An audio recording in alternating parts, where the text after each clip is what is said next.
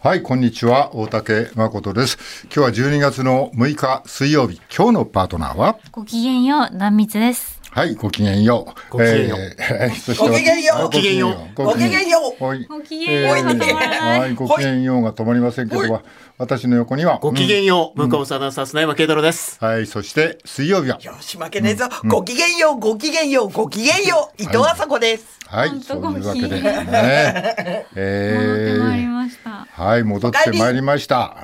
えー、どのくらいいなかったか。3か月ぐらいいなかったか。二世紀半ぐらいなかったよな。、そんなだったかしら。もう本当。通りで老けたと思った私。というね、それでもあれだよね。えー、ちょっと何日か前が誕生日だよね。確かはい三日誕生日で四十三に。ワンツースリーなって、はい。なんとか迎えて、四十二歳長かったですやっぱり。。あ、そう入院もして、病院にも通って、いやちょっと。今までで一番長い一年だったかもしれないです、ね、ああ、やっぱりそう一日がっていうか一週間とかってがめちゃくちゃ長く感じちゃう。感じました。規則正しく、うん、あのちゃんと朝寝て夜、うん、朝起きて夜起きるせ、うん、夜寝る生活しましょうねってアドバイスされればされるほど、やりたくなくなる。きついんです。あのそうだよね。何のために生まれて何のために生きるのかみたいなちょっとアンパンマンっぽくなっちゃっていやちょっと、パーンってなりそうでした逆に規則正しい生活が、どんどん自分をなるほどね追い詰めてってるっていう。人間ってあんまり規則正しく っていうのなんかそれに背中を押されると、やっぱしちょっとノルマっぽくなるのかな。はい、で、私の場合は、復帰が決まってれば規則正しく過ごせるっていうモチベーションがあったと思うんです、なるほどなるほど。復帰決まってなかった状態で規則正しくっていつまでこれやるのっていつまでこうなっちゃうのって何のためにってなったらもうで2度目の入院をしました。ねまさか、こんなことになるとは。まあまあ。でもね、そういう期間があって、やっぱり、あの、復帰して、まあ、あれだよね。まあ、これから、ちょっと不規則にできるし、みたいなことかね。まあその、今日は何をするっていう、生きるちゃんとその指針がちゃんとできてきたので、パーンっていうことはないとは思うんですけど、いやその時は本当に、うなんでなんで私これやってるのなんで私生きてるの、の繰り返しでした。期限決まってないことって長く感じんですよね余計にね、本当の時間よりね。でもあのうちにいる動物とか、うん、なんかそういうことはなんかこうなんていうのあの餌あげなくちゃなとかっていうのはああれなの、はい、こうモチベーションにはならないのそういうのは。それはもう病院にいるからやりたくてもできなくて、うん、なるほどでも夫が、うん、夫が全部やってくれて、はいはいうん、夫には本当、もう感謝しかないです家族も母も父も。そこはサポートしてくれたんで、うん、やっぱり家族の力に本当にお世話になったというか、うん、助けられて、うん、まあでも変な話だけど、俺ぐらい年取ってくるじゃない、それでまあこの仕事をこうねもしかしたらなくなったりするじゃない、はい、まあそういった時になんかやっぱりなんかそうじゃなくても普通のサラリーマンの人でも、まあ60まで働いて65まで定年に待って、それ終わった後やっぱりちょっとなんかこう何してたんだろうとかこれから何,、何するんだろうとかってそういう空白化には襲われるよね、それは、誰もみんな。ずっと考えてると、もうどうしようもなくなっちゃいましたね、私の場合は、弱かったですそこがそこあじゃもっとなんていうのか落ち込むというかそういうことがあったもっと落ち込みましたね、もう考えすぎちゃって、いつこれで私もうこれで引退なのかなとか、うん、いろいろそこまで考えましたそうだよなそうかお仕事としてねそこが見えないわけだからな、はい、続けられないんだったらもう、うん、できないってことじゃんって思って、うんうんそこまうん、そこまで考えました、それをこう今日ここにいるわけだけど、はい、どんな気持ちの切り替えとか何かはあったんですかそういうのなしに来たんですか、うん、あのーうん、待っててもらってるよって、うん、マネージャーに言われて、はい、待っててもらってるんだよって、それで、あのー、交番じゃないよって言われたのが一番強かったですね。あら、うん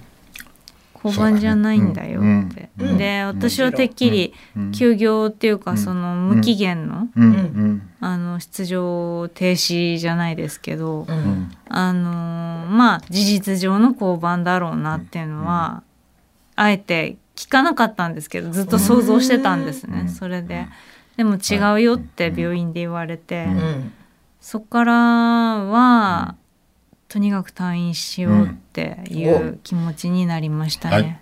交番じゃありませんよ。交番じゃなかったです。なんか、うん、うん、新しい人来る、それでもしょうがない。新しい人来るんだったら、ずっとシナピーが繋いでましたから。はいはい、シナピーがね。シナビタビーシナビー、うん、シナビーがね。。シナビタビーバーっていうこの令和のようだよ。令和の世でそんなあだ名がついてる人が毎週つないでおりまあねコンプライアンス的にはどうだろうっていう問題がありますけど、もう今の時代じゃあれですけど、はい、もう通り通りなんですからでもちゃんと木を削ってくれてたんですよね、そうそうそうそう、はい、カリカリカリカリやっててくれたんですよね、はい、えっ、と何食べてたのとにかく病院食ですね。あ、病院食か。病院食はまあな、そんなに美味しいものはなかなかないな。まあ、まあ進まない、申し訳ないですけど、進まない。進まないよね。こういうの食べちゃダメとかあるの？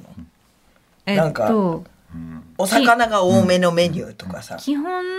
あの半生とか生の魚はもちろん厳禁。で生野菜もあんまりダメ。あ火を通した方がいいねお野菜も。生野菜ダメなの？生野菜あんまりでしたね、出てこなかった、冷やしちゃうのかな、体ね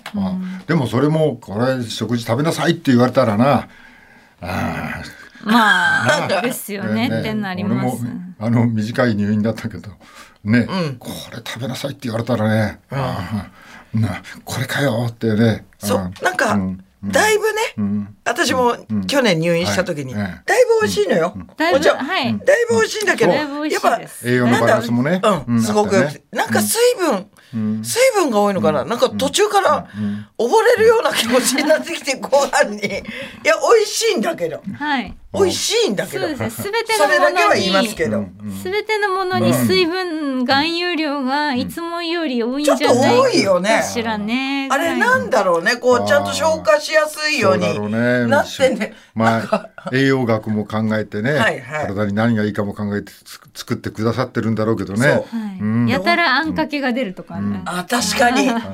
あんかけあるね。やたらあんかけられてましたそうだね。あんかけ多いみたいだね。あなんかね、もうちょっと刺激的なね、なんか、唐辛子たくさんまぶ した。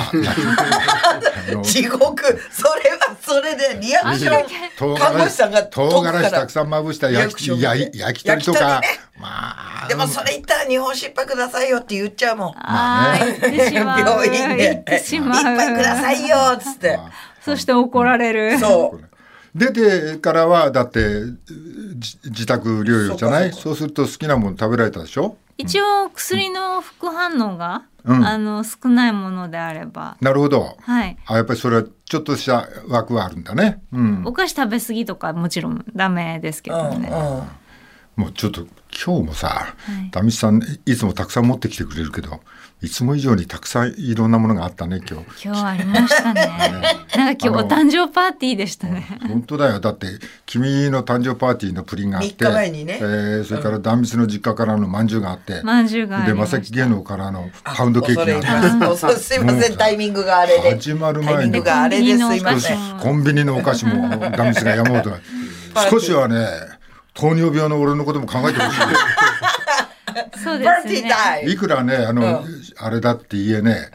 あのまあ軽いとは言えねなかなかの不健康パーティーでしたね。本当だよもう。糖分多めね。全体的にね。なんかまんじゅう食っちゃって。食っちゃった食っちゃってまんじゅう食っちゃって率先して食べてましたよね率先して開けやっぱ伸びちゃったねお久しぶりですって言った時にもう開けてました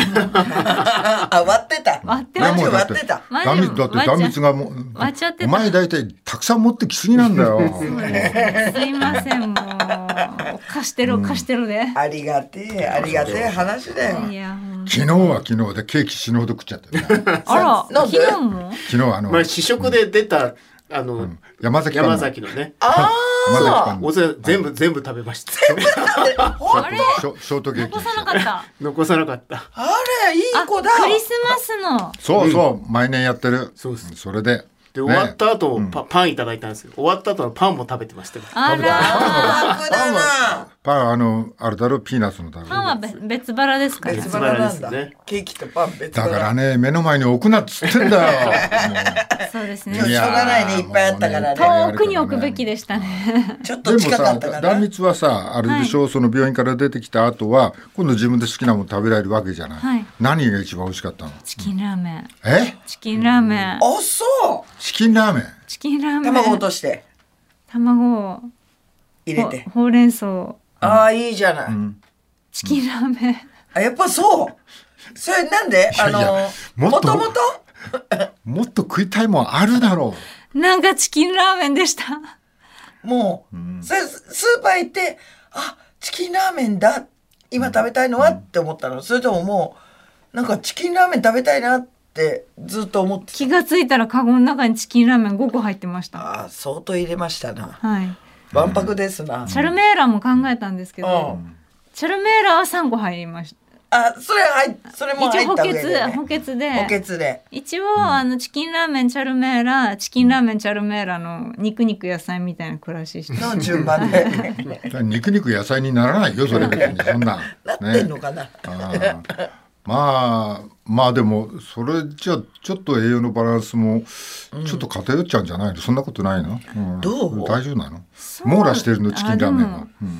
でもどうだろう、でも何かあった時は、そのペヤングの火薬があるかなとか、キャベツあ るキャベツ入ってるもんな大量にあれね何かあったらペヤングのねキャベツでいいかなっていうかペヤングのそれだけ取ったのペヤングのそれだけ取ってい2個ありますうちにえ麺だけで食べた麺だけで食べたことありますそんな贅沢をほうれん草とか売ってるだろうほうれん草乾いてないやつか乾燥してないやつがはい冷凍のそういうのはどうしたんだ冷凍ねはい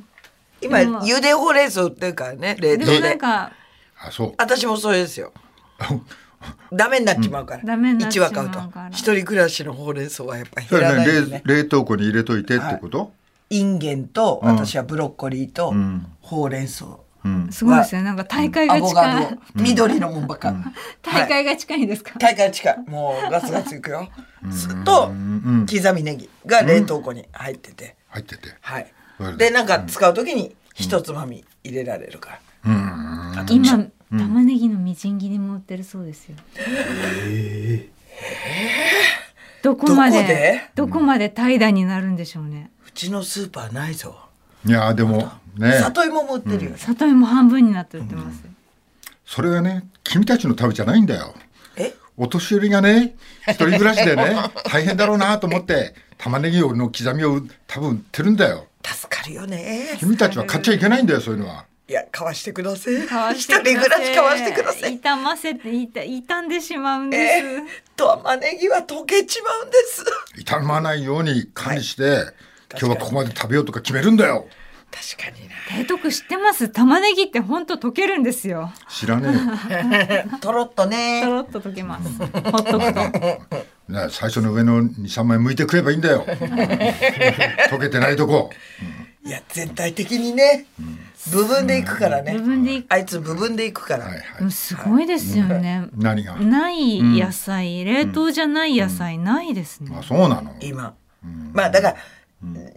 どっか行けばあるんだよね。その。なんていうんだっけああいうの業務スーパー業数はい業数行くと、なるほどね肉食いたいとは思わないのかよ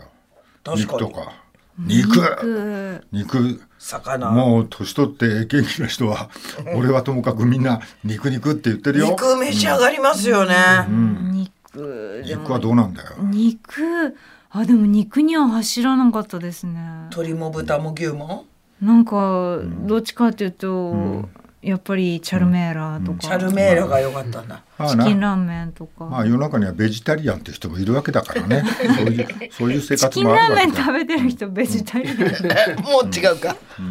ちょっとねエキスが入ってたねチキンつってっからね、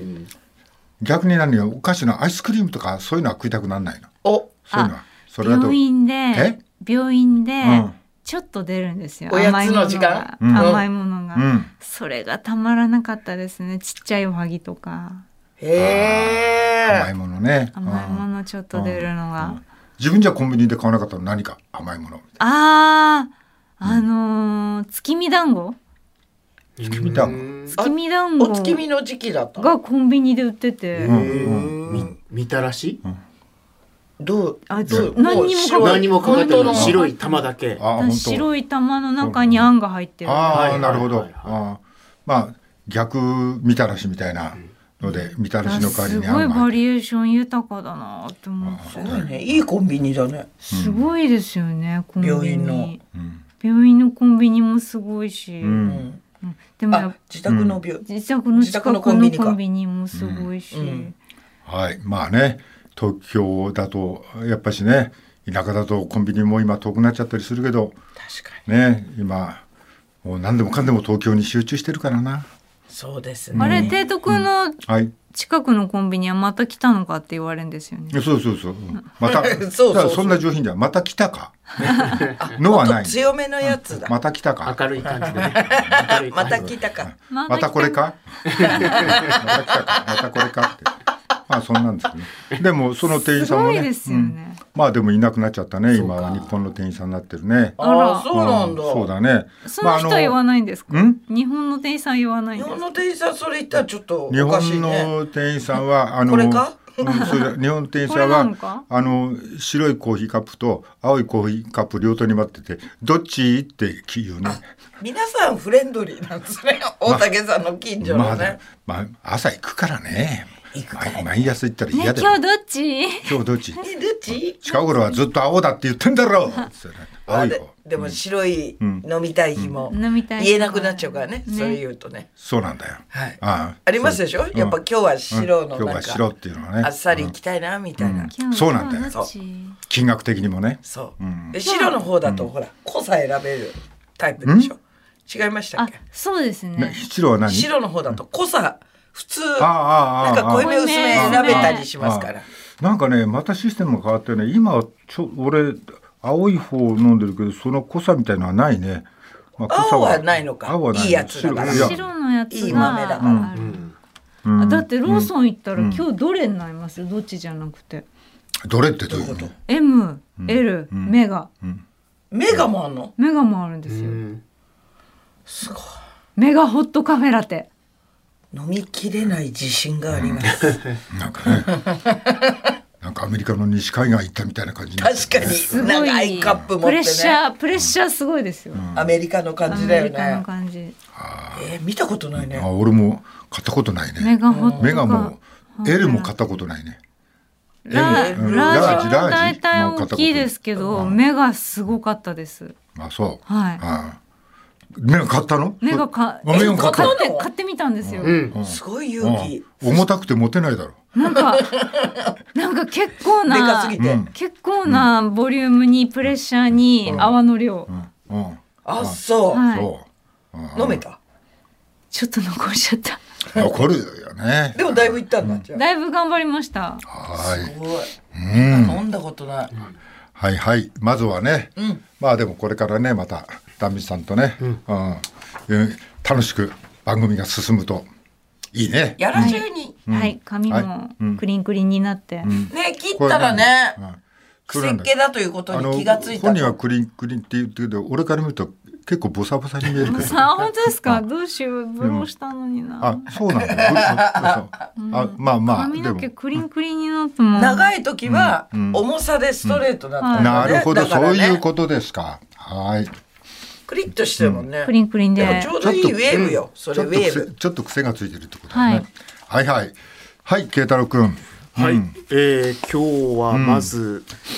まあ、ここ、今週入って、先週末からですね、出ている、まあ、自民党のパーティー系問題ですね。うん、えー、こちら、朝日新聞、安倍派議員秘書任意聴取、裏金問題めぐり、地検特捜部とあります。はい、まあ、この政治と、まあ、お金のお話ですね。うんうん、えー、そしてこちらも朝日新聞ですが総理、記録も記憶もない教団関係者との面会写真認識変わらずとあります、えー、まあ、あの旧統一教会の友好団体のまあトップとまあ面会していたというまあ写真が出てきたことに関して、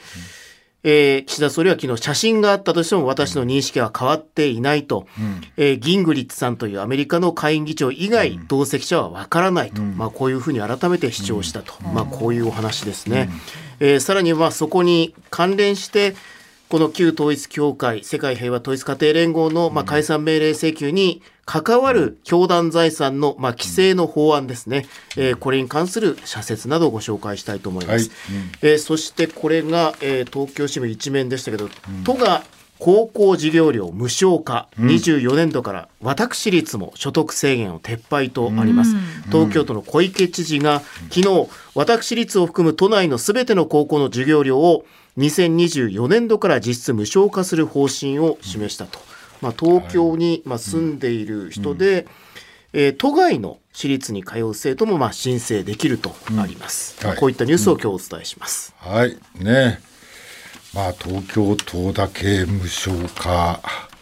東京都はお金あるからね、うん、他はダメなんですか、まあ、これはなんかかえって問題が大きくなるような気がするんだけどねまあまあ後でちょっとそそれ来たらまあ頭からねちょっと話しましょう。はい、うん、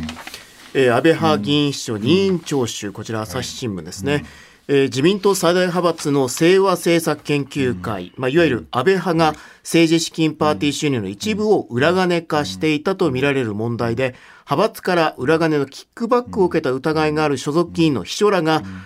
東京地検特捜部が任意に事情聴取を始めたことが関係者への取材で分かったと。秘書秘書からの、えー、事情聴取を東京地検特捜部が始めたことが、まあ、分かりましたと。えー、秘書らは官流還流を受けた事実は認めているということです。うんうん、はい。はい、えっ、ー、とこれはあれだよね。キックバックの話だよね。そうですね。はい、えっ、ー、とさ、あのこれなんか塩塩屋さん、塩の屋さん、塩の屋さん、はい、がなんかインタビュー受けたときに、ああ。それあったんじゃないかなみたいなこと言って、えー、キックバックあったんですかみたいなことで騒然として、うん、その方が5時間後に、あのー、撤回します撤回します言い始めたわけだよね。えーと、まあ、この5時間の間にだにね、まあ、さっき、うん、あのインタビューで言ったあったんじゃないのっていうのに関して、はい、まあ、いろんなところからものすごい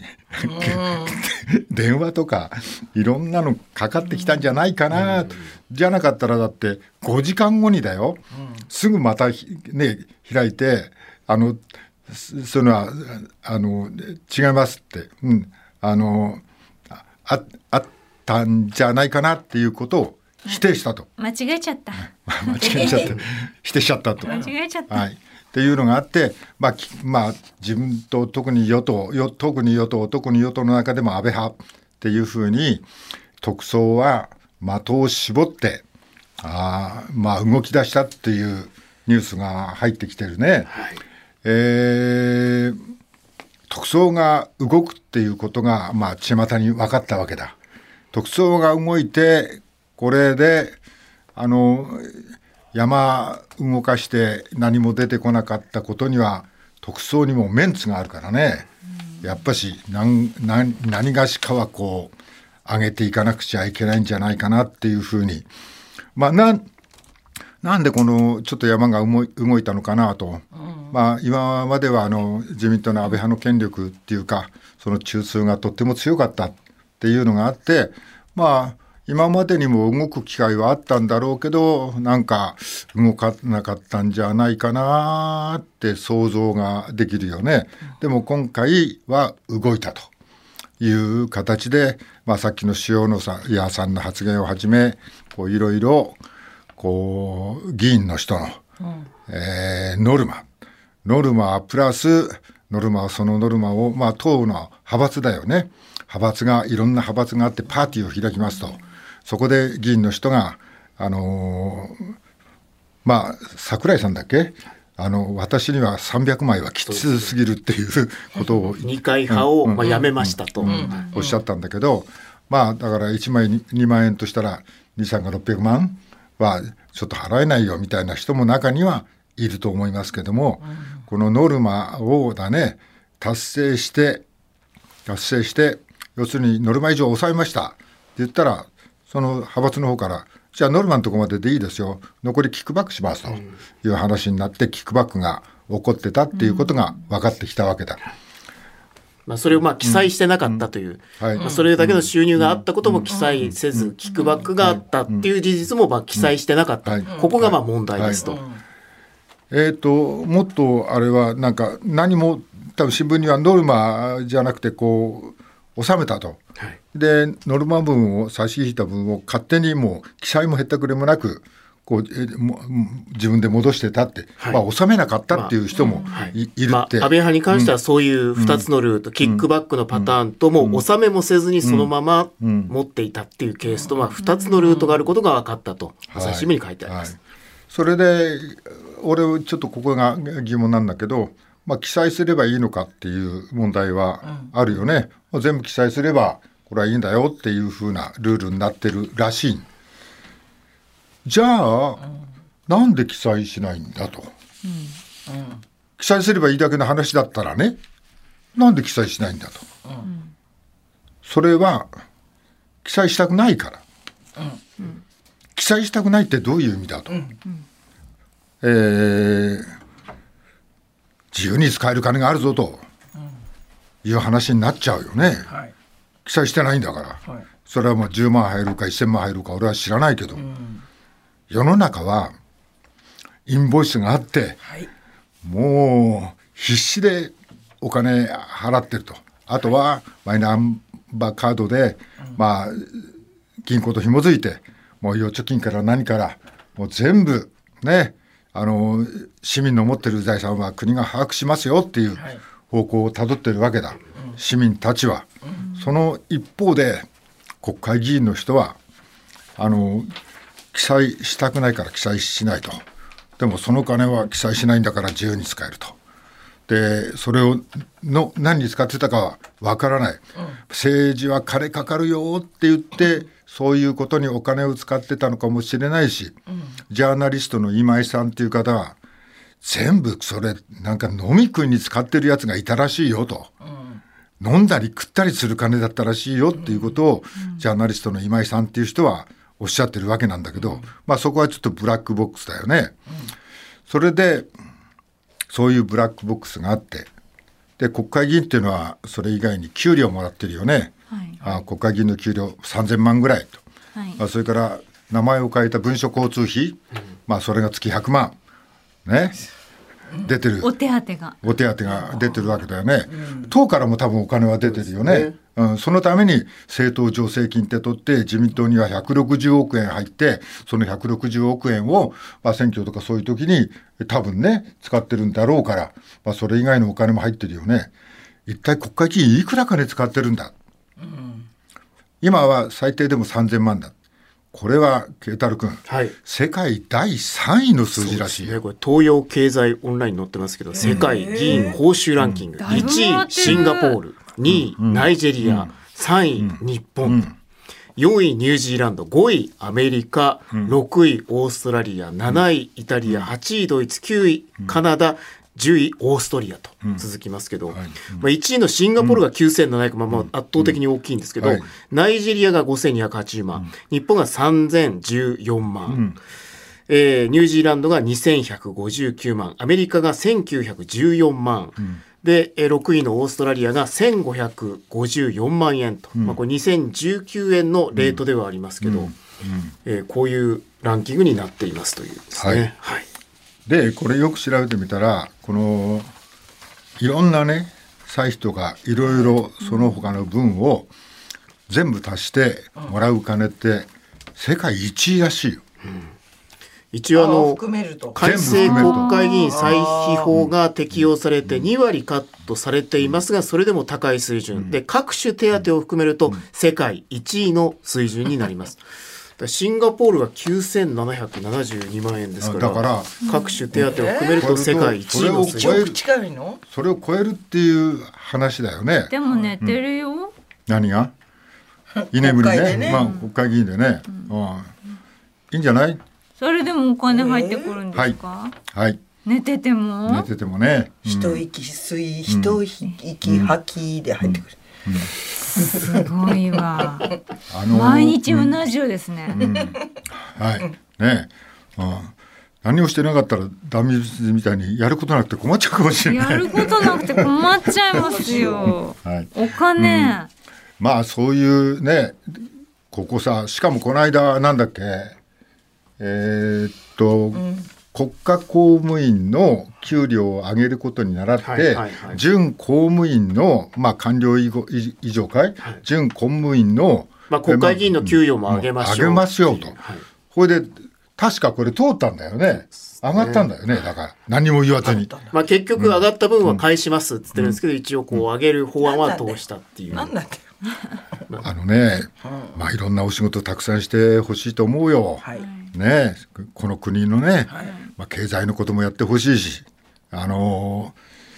ー、それ以外のね、あのー、困窮する人たちもたくさんいるわけで、はい、そこにちゃんとしたことをやってほしいなと私は思うわけだよ。うん、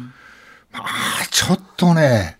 うん、高すぎるんじゃないかい、うん、しかも記載すればいい金を記載しないと。